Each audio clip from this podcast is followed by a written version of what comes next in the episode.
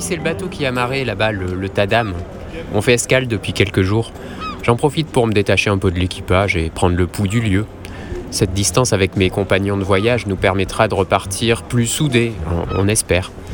On a d'ailleurs donné cette consigne à tous. Séparez-vous, vivez votre vie, mais revenez à l'heure hein, pour lever l'ancre.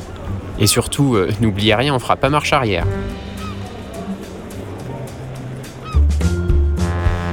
Alors je me dirige vers les habitants pour leur poser des questions sur la vie locale.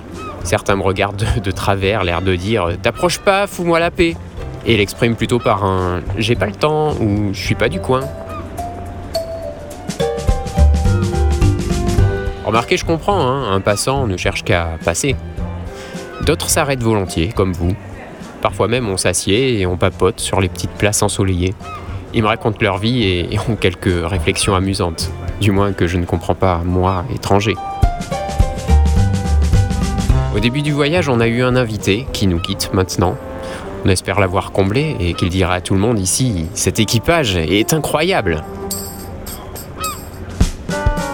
Et notre mission à tous pendant cette escale, c'était de trouver un nouvel hôte qui nous offrira une compagnie tout aussi agréable que son prédécesseur, mais je crois que c'est chose faite. Allez, je vous laisse finir votre marché, madame. Merci de m'avoir écouté. D'habitude, c'est moi qui fais parler les gens.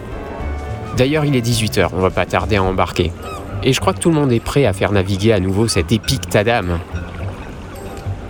Et, et surtout, suivez-nous, hein, on reste en liaison radio avec la terre ferme.